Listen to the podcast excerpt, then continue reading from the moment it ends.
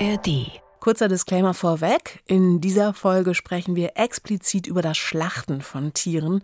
Wer darauf sensibel reagiert, hört sich besser eine andere Folge von Uckermark Uncovered an.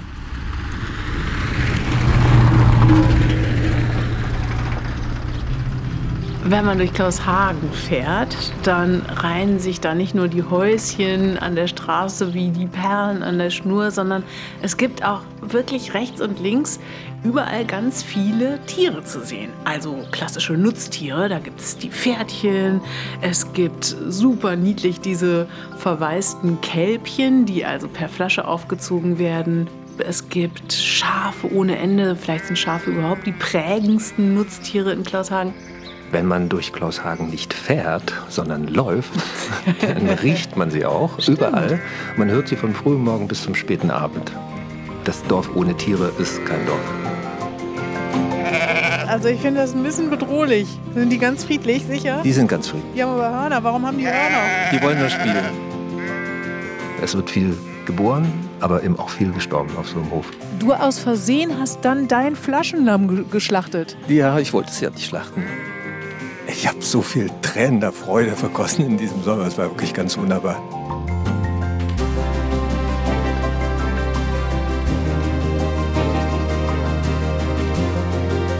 Ich bin Holger Siemann. Und ich bin Gesa Ufer. Und wir wollen über unser Dorf Klaushagen in der Uckermark sprechen. Es gibt schon etliche Erzählungen über die Uckermark aus der Perspektive der hippen Großstädter. Was die Dorfgemeinschaft zu erzählen hat, wird aber kaum gefragt. Wir sind selbst zugezogen und wollen von unseren Erfahrungen berichten. Vor allem wollen wir aber unsere Nachbarinnen und Nachbarn aus Klaushagen und Umgebung zu Wort kommen lassen. Das hier ist Uckermark Uncovered. Wunsch und Wirklichkeit auf dem Dorf. In dieser Folge von Uckermark Uncovered wird es also um das Leben mit Tieren hier auf dem Land gehen, vor allen Dingen eben um das Leben mit Nutztieren, die man benötigt zu unterschiedlichen Zwecken. Und Holger, die Entscheidung, wirklich Tiere zu halten, wo kam die her? Zum einen haben wir dreieinhalb Hektar Weide mitgekauft. Die muss irgendwie bearbeitet werden. Wenn das nicht passiert, dann geht es relativ schnell, dass die Erlen und Birken sich vor, einfach vormarschieren und dass das Wald wird. Und wenn du nicht mitten im Wald wohnen willst auf einmal, dann musst du es irgendwie frei halten. Das geht am allerbesten mit Tieren, mit Schafen, die für den Laien, für uns also am leichtesten handhabern. Und dann hatten wir Reinhard kennengelernt, so stell dir so einen stämmigen, weißhaarigen Sachsen vor, den das Leben hier in die Uckermark geschwemmt hat und den wir bei der Haussuche kennengelernt hatten. Ein ganz freundlicher Mensch, so ein Netzwerker, der Hinz und Kunst kennt, arm ist wie eine Kirchenmaus, aber trotzdem einfach freundlich in der Weltgeschichte rum. Und der hat dann gesagt, ihr, ihr braucht Schafe, ist auch ganz klar. Ich habe da auch welche, ich habe auch ein Netzteil und einen Netzzaun und so. Das bringe ich euch alles mal vorbei. Dann ein paar Wochen später kam man auch mit einem Bock. Hier 50 Euro hatte ich gerade bei dem, stand da oben, die wollten den loswerden. Mhm. Ist ja, ja damit. Und der hat uns dann am Anfang nicht nur die Tiere geliefert, sondern eben auch beigebracht, wie man sie schert, beziehungsweise zupft, wie man sie kastriert, wie man sie schlachtet. Alles, was man wissen muss, wenn man Schafe hält. Und ihr hattet zwischendurch mal Schweine, das habt ihr gelassen? Das wir haben das gelassen, weil ich auf Lesereise musste. Wir haben über alles uns Gedanken gemacht. Die Pferde, die Schafe, das ist überhaupt kein Problem. Die Hühner kriegen so eine automatische Klappe an, die, an das Häuschen, dann gehen sie abends rein, geht die Tür zu, frühmorgens geht sie wieder auf. Da braucht der Bauer nicht dran denken. Intelligent Home. Ja, genau. Und bei den, Intelligent Home bei den Schafen haben wir Badewannen angeschafft, damit immer genug Wasser da ist und so ein riesengroßes Heunetz, wo so ein 350 Kilo Ballen reinpassen. So. Die einzigen, die nicht mitgemacht haben, waren die Schweine. Die haben alles, was ich ihnen da so hindosiert habe, am ersten Tag weggefressen. Dann haben sie 24 Stunden gejammert, weil die Bäuchlein so voll waren. Und dann haben sie wieder angefangen, hungrig zu wühlen und ihren Stromzaun vollzuschütten mit Erde. Das ging nicht, die konnte man nicht alleine lassen. Also waren die Schweine am betreuungsintensivsten? Ja, die sind auch am menschenähnlichsten. Ne? Die passen in so einen Hof einfach wahnsinnig. Und jeder Abfall, den ich in, den, in die Komposttonne werfe, das, die Schweine würden sich freuen über die alten Äpfel, über das Mittagessen. So. Ja, die, sie fehlen wirklich auf dem Hof. Und die Hühner, die habt ihr in diesem Jahr nicht, weil der Habicht die ganze Zeit hier schon hm. sitzt und wartet, wann es endlich mal wieder frisches Huhn gibt. Großer Jammer, es ist uns immer mal wieder passiert. Im November hat mein Mann Geburtstag, am 3. November. Und eigentlich ist das immer auch der Tag gewesen, wo ich gesagt habe, sollen wir sie jetzt schlachten? Weil du kannst die Uhr danach stellen. In der Woche drauf kommt der Fuchs, kommt der Waschbär. Die, wir haben dann so langsam Hungersnot ne? und hier auf dem Hof ist nicht mehr so viel Leben draußen. Wir haben sie auch manchmal über den Winter gemacht, aber letztes Jahr hat der Habicht dann am Ende des Sommers, weil unser Hund war sehr krank und ist dann auch im September gestorben, äh, da hat der Habicht auf dem Baum gelauert und hat sich jeden Tag einen Hut geholt. Und nichts hat geholfen. Wir haben Seile drüber gespannt und so Folie dran gemacht, damit es glitzert. Der hat einfach genug Zeit. Der sitzt da oben den ganzen Tag Zeit und wartet, bis ein Huhn da ist, wo er es bequem holen kann. Dann tötet er das, frisst so ein Stückchen raus und ist wieder weg. Heinhuhn, Leben und Sterben in der Ein Jammer. Es wird viel geboren, aber eben auch viel gestorben auf so einem Hof. Wir gehen jetzt runter zu euren Schafen und gucken uns das, wenigstens das Leben mal aus der Nähe an. Genau.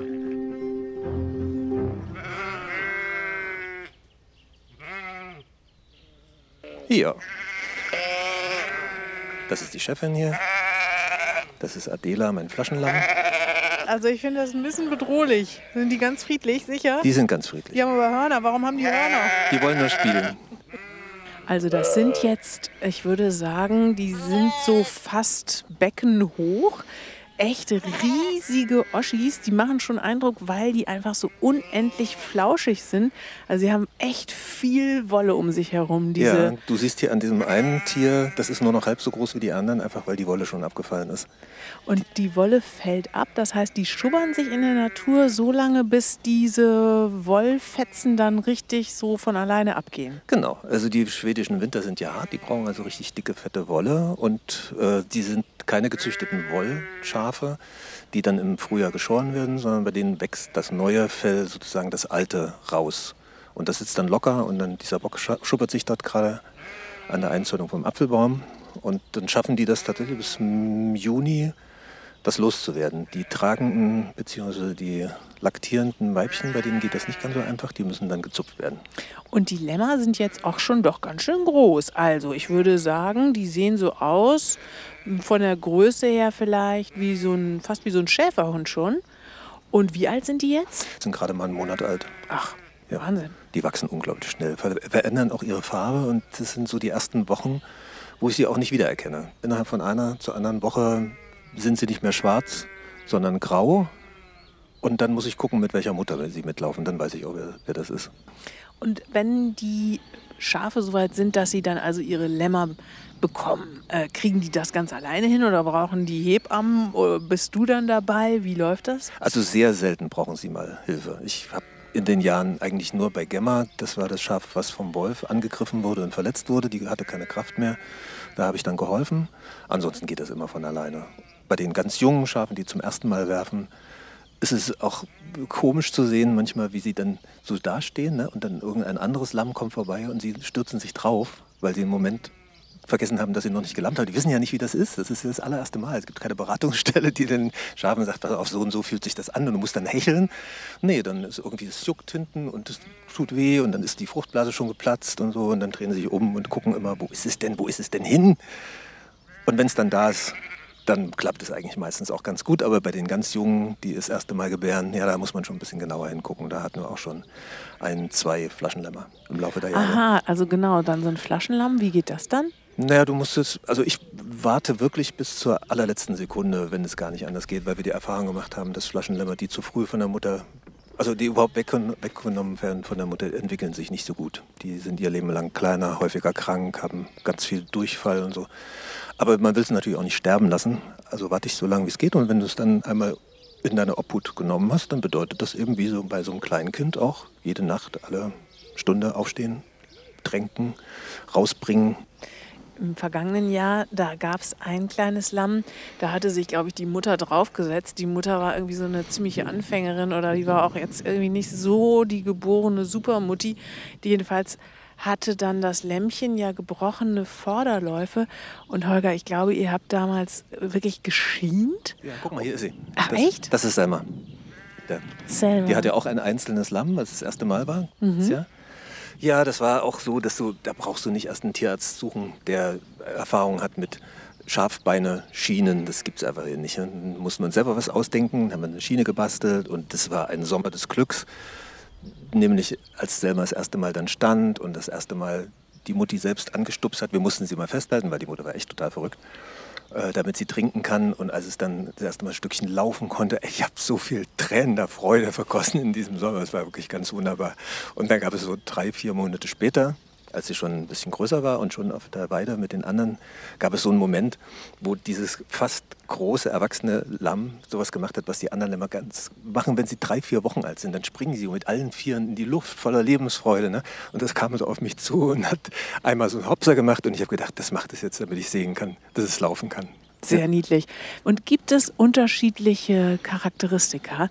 Gibt es Forsche, Forsche Definitiv. Ja? Definitiv. Wir haben von Anfang an einen Schwerpunkt darauf gelegt, so Zutraulichkeit zu fördern, weil das das A und O ist auf einer Herde. Dieses viel, äh, auf dem Land. Das ist viel zutraulicher, ähm, leichter zu arbeiten mit Schafen, die kommen, die nicht abhauen, die man nicht verfolgen muss. Fragen nicht, wie wir am Anfang Reinhard, unser Schafpate, hatte uns empfohlen, so 50 mal 50 Meter Stücken abzutrennen, damit die das dort alles richtig platt fressen und die Brennnesseln und Disteln auch weg sind und so. Die Schafe fanden das eine total bescheuerte Idee, haben die erste Gelegenheit genutzt, um abzuhauen und wir mit unseren funkelnagelneuen, superschweren Gummistiefeln hier diese ganze Leite, du siehst, wie weit das ist, mhm. mal weg hinterher und dann gebetet, dass sie nicht links in den Sumpf, rechts in den Wald, geradeaus zur Straße laufen. Das hat ungefähr zehn Minuten gedauert, da waren wir alle total am Ende, die Schafe auch. Die, werden, die überhitzen total schnell und bleiben nach zehn Minuten stehen.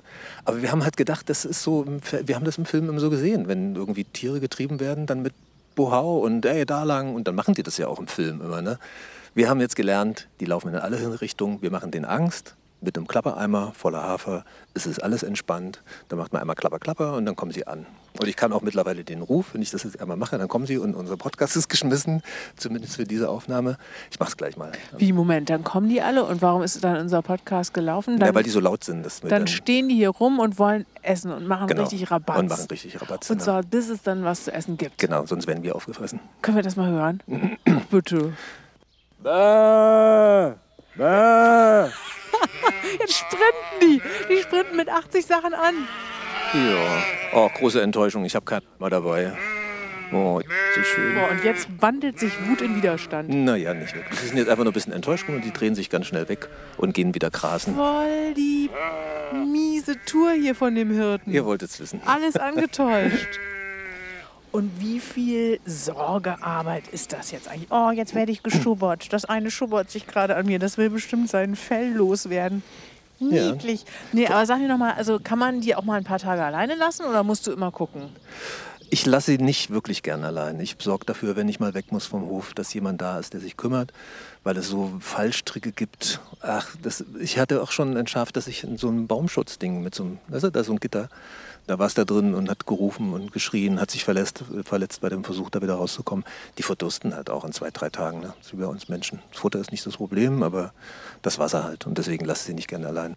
Und ist das nicht eigentlich mega nervig, so angebunden zu sein an so einen Ort? Ja, auf der einen Seite ist es schon anstrengend und nervig auch manchmal. Es ist halt wirklich viel Arbeit und das kennt jede Mutter, dass es irgendwie zwar anstrengend ist, nachts ein paar Mal aufzustehen, aber man macht es halt gern und niemand würde dann sagen, das ist Arbeit. Das ist halt Sorge. So, das ist meine Hirte, ja meine, meine Herde. Du bist doch wirklich, du bist voll festgetackert. Das ist doch auch irgendwie total belastend, nicht mal irgendwie ein Wochenende weg zu können oder mal schön in Urlaub zu fahren oder. Ja, das ist nicht ganz einfach, auf so einem Hof mal was anderes zu sehen, aber man muss nicht unbedingt auf die Malediven oder wirklich weg. Man kann auch einfach hier um die Ecke. Und natürlich, du hast völlig recht, das angetackert sein, das ist schon gewöhnungsbedürftig gewesen am Anfang, aber ist belohnt worden durch Erfahrungen, mit denen ich überhaupt nie gerechnet habe, dass du nämlich in diesem Kommen und Gehen der Jahreszeiten und in diesem Kreislauf, der sich jedes Jahr wieder neu abspielt, immer auf die gleiche Weise, wirst du vertraut mit der Landschaft, mit der Herde, mit diesem ganzen Organismus. Es ist ja eher so ein Organismus, dieser Hof. Äh, so dass du nach ein paar Jahren auch so ein komisches Gefühl von Beständigkeit entwickelst und dann fühlst, dass du nur ein Teil dieses Organismus bist. Und wenn ich das mir vorstelle, ich bin jetzt 60, ne, wenn ich mir vorstelle, dass mein Leben sich dann in ja nicht mehr so unabsehbarer Zeit auch mal dem Ende neigt, wie ich mich dann fühlen werde, wenn ich gehe, es wird ja auf jeden Fall das alles bleiben. Also ich bin hier nur ein Rädchen im Getriebe und das ganze Getriebe bleibt aber. Wenn wir das nicht zerstören, wird es bleiben. Also im Grunde so eine Form von, ja, von tiefer Demut. So ein bisschen buddhistisch kommt es mir manchmal mhm. vor. Ne? Ja.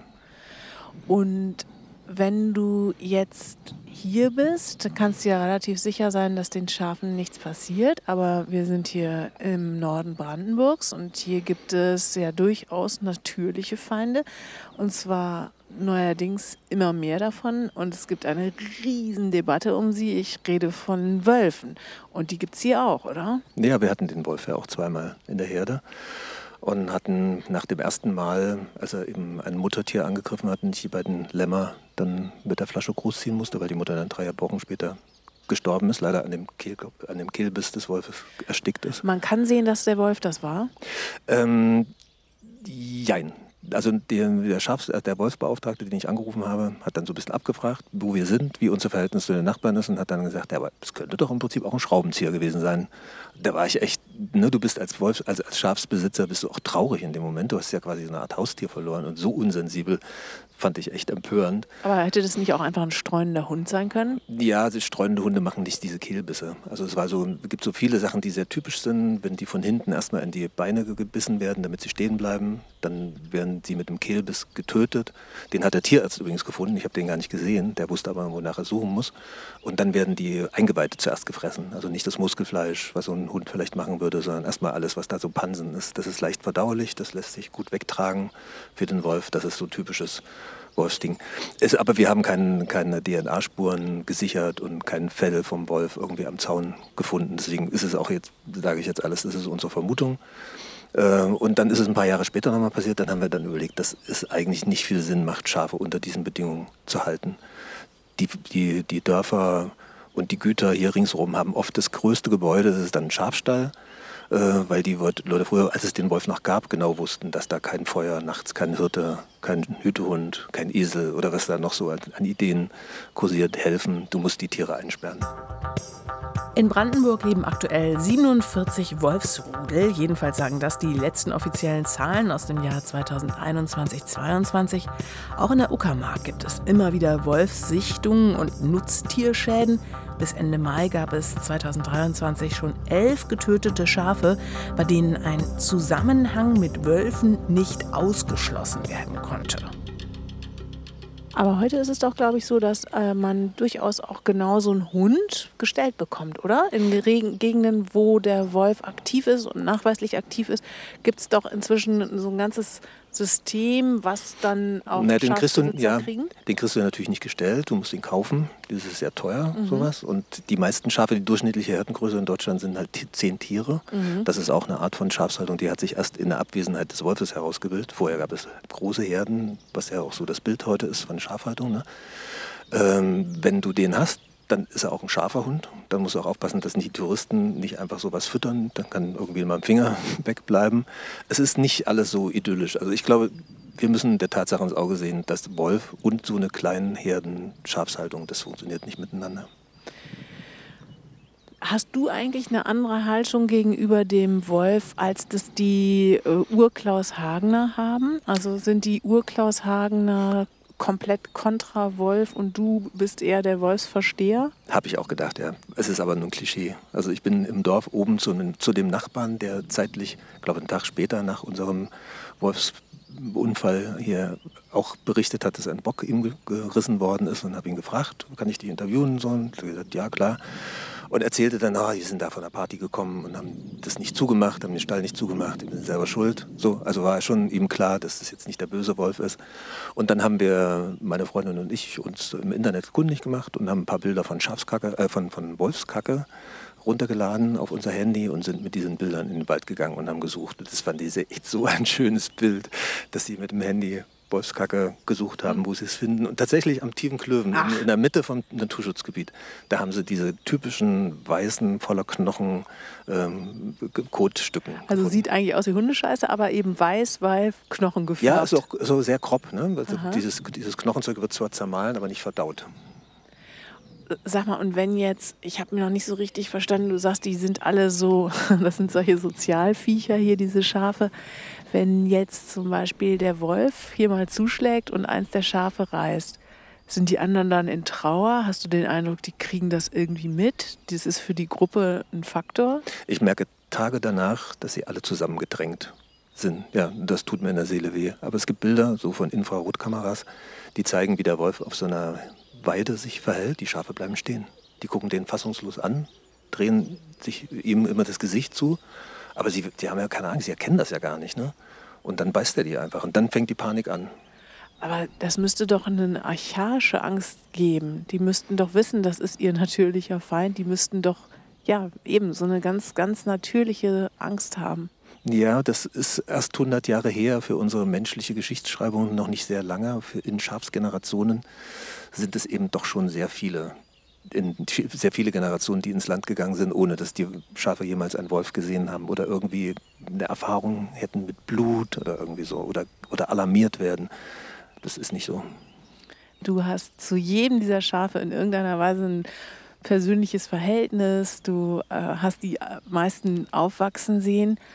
Und wenn es an der Zeit ist, dann wird so ein Schaf aber auch geschlachtet. Und zwar von dir höchst selbst. Das habe ich noch nicht verstanden, wie du das hinkriegst. Ich finde sogar, dass man das unbedingt selbst machen muss. Ich würde kein Fleisch mehr essen, äh, das aus einer Großschlachtanlage kommt. Und ich habe mir das Schlachten in, auf vielen Höfen von Schweinen und Schafen angeschaut. Es ist immer schneller und effektiver, als ich das für gut finde. Und deswegen mache ich es selber. Und fällt es dir unterschiedlich schwer, je nachdem, was du für eine Beziehung hattest zu dem Schaf? Definitiv, ja. Wir hatten ja auch schon mal einen Flaschenlamm, Toulouse, den ich nicht schlachten wollte, aber der so zutraulich war, dass er sich dann dummerweise im letzten Moment, ich hatte schon das richtige Lamm rausgesucht und wollte es rausziehen, hat sich losgerissen. Ich habe nur noch einmal kurz nachgegriffen und dann sagt fünf Minuten später der Helfer, sag mal, das hat doch hier diese Charter am Horn. Oh nein, und dann hast du, du aus Versehen hast dann dein Flaschenlamm geschlachtet. Ja, ich wollte es ja nicht schlachten. Ich habe einfach nur noch mal nachgegriffen und der war so gierig, dass er sich vorgedrängelt hat und schwupps sagt dann fünf Minuten später der Helfer, so mal, hier ist doch die Charte von Toulouse. Und ich, oh nein, das wollte ich nicht. Aber andererseits war ich dann, auch eine halbe Stunde später war ich schon erleichtert, dass ich das so hingekriegt hat. Er hatte keinen Stress, er hat es gar nicht richtig gemerkt. Ich hatte keinen Stress, ich habe es auch nicht gemerkt. Und wenn diese unkastrierten Böcke in der Herde bleiben, gibt es spätestens, wenn die ein Jahr alt sind, richtig Ärger mit dem alten Bock, mit den Müttern, mit den Lämmern vom Jahr. Und deswegen, in der Natur würden die verscheucht und würden sich dann auch selber eine eigene Herde suchen oder versuchen aufzubauen. Ein großer Teil von denen kommt dann um, ohne die Herde. Aber so ist die Natur, das ist Selektion. Ne? Und bei uns ist ein Zaun drumherum, deswegen muss ich das machen. Und dann gibt es hier zu eurem Haus dazugehörig ein Stallgebäude und es gibt einen wunderschönen Schlachtsaal. Da gibt es so einen hübsch gekachelten Raum mit so Fleischerhaken an der Decke. Ich dachte zunächst, das wäre vielleicht so ein SM-Studio, aber nein, hier Wir nennen es Sommerküche. Die Sommerküche. Und dann gibt es eine riesige Tiefkühltruhe und auch in der Tiefkühltruhe die Namensschilder. Genau. Ich finde, dass das einfach dazugehört. Das muss man sich selber und den Gästen, die man bewirtet, zumuten. Dass sie wissen, das sind Lebewesen, die hatten eine Biografie und die haben ihr Leben gelassen, damit wir uns davon ernähren. Also sitzt du dann an deinem Lammbraten und weißt, das hier Toulouse. Genau, dann sage ich, wir danken, wir danken Toulouse. Guten Appetit. Unfassbar. Heute lass uns zurückgehen in die Küche. Ich esse ja bekanntlich kein Fleisch, aber diese Lache, die macht mir Angst. Wir sind jetzt wieder angekommen in dieser wunderschönen Küche in Klaushagen im Forsthaus. Draußen regnet's. Ja, was mich besonders freut. Für dich ist das Musik in deinen Ohren. Ja, ja, wenn die Großstädter sagen schönes Wetter, meinen sie Trockenheit, Drohung, Gefahr. Es ist schön, wenn es alle paar Tage mal regnet wie jetzt. Ja, der Blick der Großstädter auf dieses Leben ist mitunter ein wirklich anderer. Ich dachte gerade noch mal, als wir an deiner kleinen SM-Kammer vorbeigekommen sind, an der Sommerküche, an dem fein säuberlich adäquat gekachelten Raum, in dem die Schafe geschlachtet werden, dass ich doch sehr gemischte Erinnerungen an diesen Raum habe. Du hast mich nämlich eingeladen zum Schlachten. Ja, wie war's? Es hat mich bis in meine tiefsten Träume verfolgt. Ich muss es sagen. Es war vielleicht im Tun weniger schlimm, als ich es mir vorgestellt habe. Aber es hat noch. Das war meine Hoffnung, warum ich dich eingeladen habe. Denn letztlich, wenn man einfach davon ausgeht, dass man schlachten muss, dann ist es die Frage, wie du das machst. Wir haben das ja direkt an dem Stall gemacht. Wir haben nur das eine Schaf rausgenommen. Das hat vielleicht 15, 20 Sekunden gelebt ohne die Herde, hatte also nicht viel Stress, nicht wie die Tiere, die wie es eigentlich Vorschrift ist, aus der Herde rausgenommen werden, in den Schlachthof, Schlachthof gebracht. Die sind wirklich stundenlang außerhalb ihrer gewohnten Umgebung. Und das ist Stress, das ist Angst ohne Ende. Das, bricht mir das Herz, wenn ich das sehe. Ich möchte das nicht. Und dann werden sie auch sofort getötet, dann kriegen sie noch eine Handvoll Hafer mit dem Bolzenschussgerät, dann hören sie den Knall nicht mehr, danach werden sie ausgeblutet. Und das ist wahrscheinlich der Moment, wo du auch gesagt hattest, das ist so schrecklich, ja. wenn die so anfangen zu zappeln. Furchtbar. Das ist wie bei Störtebecker, der da ohne Kopf irgendwie ja angeblich noch ewig weit gerannt ist. Genauso war das hier auch. Also ich muss auch sagen, dieser Moment, ich habe also das Schaf festgehalten an den Hörnern Du hast ihm dieses Bolzenschussgerät auf die Stirn gehalten und es ging zack und, und dann ist das Hirn, sagst du ja, Mus. Also und dann liegt es ja auch erst mal ein paar Minuten völlig regungslos und erst wenn du die, die Ader öffnest und das Blut aus den Muskeln sich entfernt, dann fangen die Muskeln an zu zucken. Genau, aber das fand ich höllisch. Also dieses Schaf hat noch ewig lange getreten, gezuckt, es hat mit den Beinen äh, geschlagen und das ist ja so ein Moment zwischen Leben und Tod, in dem man einfach nicht begreifen will, dass dieses Geschöpf jetzt angeblich schon hirntot ja, ist. Das ist aber das ist ja tatsächlich schon tot. Das Gehirn ist von diesem Bolzenschussgerät in einer Millisekunde zermatscht. Du bist jetzt aber ja ein Mensch, der sehr an diesen Tieren hängt. Du hast ein ja, ich weiß nicht, ein sentimentales Verhältnis ist zu viel gesagt, aber du, du attestierst ja deinen Schafen auch einen unterschiedlichen Charakter und das Schöne ist, du malst die Schafe auch. Ja. Du bist in deinem zweiten Leben ja nicht nur Schriftsteller und Feature-Autor, sondern du bist auch äh, ein veritabler Maler geworden und die Leute reißen dir deine Schafsbilder unter den Händen weg. Ich habe jetzt seit mindestens zwei Jahren meinen Auftrag da an dich abgegeben, dass du mir bitte das nächste Schaf zeichnest. Frei nach Saint-Exupéry, mal mir ein Schaf, aber nein, nichts passiert, weil es gibt da eben x Auftraggeber, die offenbar wichtiger sind als ich. Erstmal die nächste Ausstellung. Also du malst aber riesengroße Schafsporträts. Du spielst schon darauf an, dass ich das wirklich sehr, sehr wichtig finde, dass jedes Töten gerechtfertigt wird. Also mir sind alle Menschen suspekt, die sagen, es muss halt so sein, ist doch egal, merken die gar nicht oder so. Doch, es muss jedes Töten muss gerechtfertigt sein und nur wenn es wirklich zwingend ist, weil sonst die Herde zu groß wird, weil Leute verhungern, so, dann darf man das machen. Und dann muss man es aber auch wirklich so sorgfältig machen, dass es möglichst wenig Leid mit sich bringt. Es ist immer das Leben ist zu Ende, gar keine Frage. Die könnten sonst zehn Jahre alt werden und dann würden sie an Alzheimer, Krebs und sonst was sterben.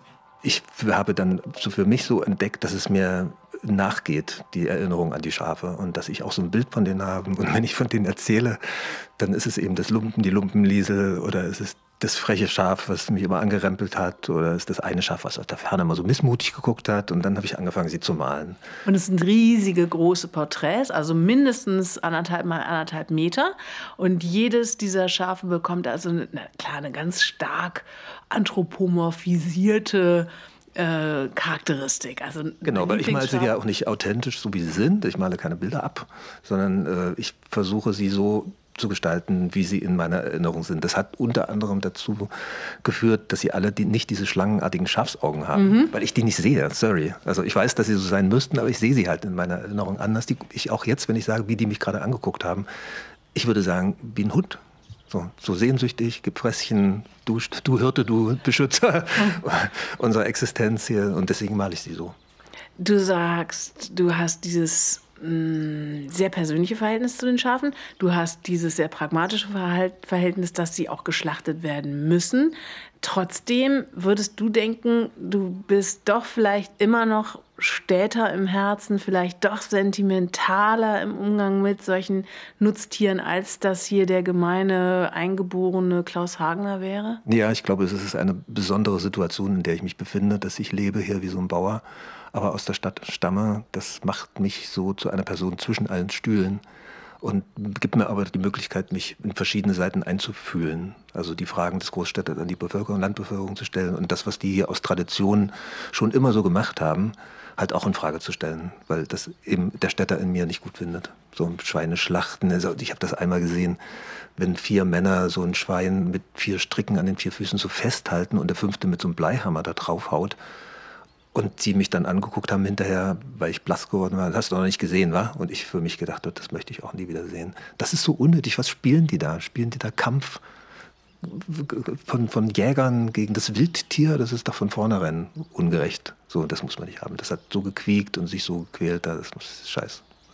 Deine Schafsbilder werden dir unter den Händen weggerissen. Sind die Käuferinnen und Käufer eigentlich vor allem Städter oder kommen die Bilder auch bei der Landbevölkerung gut an? Wir sind ausschließlich Städter. Ah! Bisher. Siehste. Siehste, da haben wir es doch wieder. Wir haben oben im Dorf eine Malaktion, wo ich mich auch beteiligt habe mit meinem Schaf. Und ich finde natürlich, das ist das schönste Bild von allem. Aber die, die verkauft werden, sind die vom Dorf. So Dorfansichten und mal ein Blümchen oder Tomaten und so. Die Malaktion, das ist auch eine der Erfindungen, die, glaube ich, jetzt hier relativ neu im Dorf sind und auch so eine ganz, ganz tolle Aktion, die super angenommen wird. Überhaupt tut sich gerade eine ganze Menge in Klaushagen und vielleicht doch auch so ein bisschen durch den Einfluss von uns doofen Städtern. Wie sehr die Struktur auch sich doch verändert hat in den letzten Jahren, gerade die soziale Struktur, das besprechen wir in unserer nächsten Folge. Vielen Dank bis dahin. Ich bin Holger Siemann. Ich bin Gesa Ufer. Und das war Uckermark Uncovered, Wunsch und Wirklichkeit auf dem Dorf. ein Podcast des RWB. Alle Folgen unseres Podcasts findet ihr in der ARD Audiothek und bei Apple Podcasts.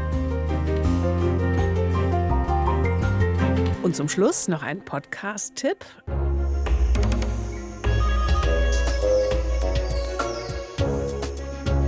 Hey, ich bin Daniel Kehler und ich bin der Host von Wie die Tiere. Das ist der Podcast, in dem es alle zwei Wochen darum geht, wie Tiere so durchs Leben kommen. Und manchmal entdecken wir sogar Gemeinsamkeiten zwischen Tieren und Menschen. Und das mache ich zusammen mit dem Biologen Mario Ludwig, der so ziemlich alles über die noch so verrücktesten Tiere weiß, von denen ich teilweise vorher noch nie gehört habe. Zum Beispiel haben wir mal über Wohngemeinschaften im Tierreich gesprochen. WGs gibt es nämlich nicht nur bei uns Menschen. Und da sind Mario direkt die Siedelweber eingefallen. Die Siedelweber selbst sind so kleine Vögel, etwa wie ein Spatz so groß, sind auch ganz unscheinbar braun gefärbt und sind im südlichen Afrika zu Hause. Und was machen die? Die bauen sogenannte Gemeinschaftsnester. Und zwar Gemeinschaftsnester, in denen bis zu 150 Familien Platz finden, also insgesamt 300 Tiere, wenn man von der Paar ausgeht. Und jede Familie verfügt natürlich über ihr eigenes Apartment. Wie so eine Vogel-WG aufgebaut ist, darüber sprechen wir bei Wie die Tiere, aber auch darüber, wie Tiere schwanger werden, wie sie in noch so schwierigen Umgebungen überleben können oder wie sie mit Werkzeug arbeiten. Das gibt's nämlich auch. Oder wie sie auf Partnersuche gehen. Da gibt's auch Parallelen zwischen Mensch und Tier und wie das im Tierreich abläuft und welches Tier beim Flirten so ein Geräusch macht.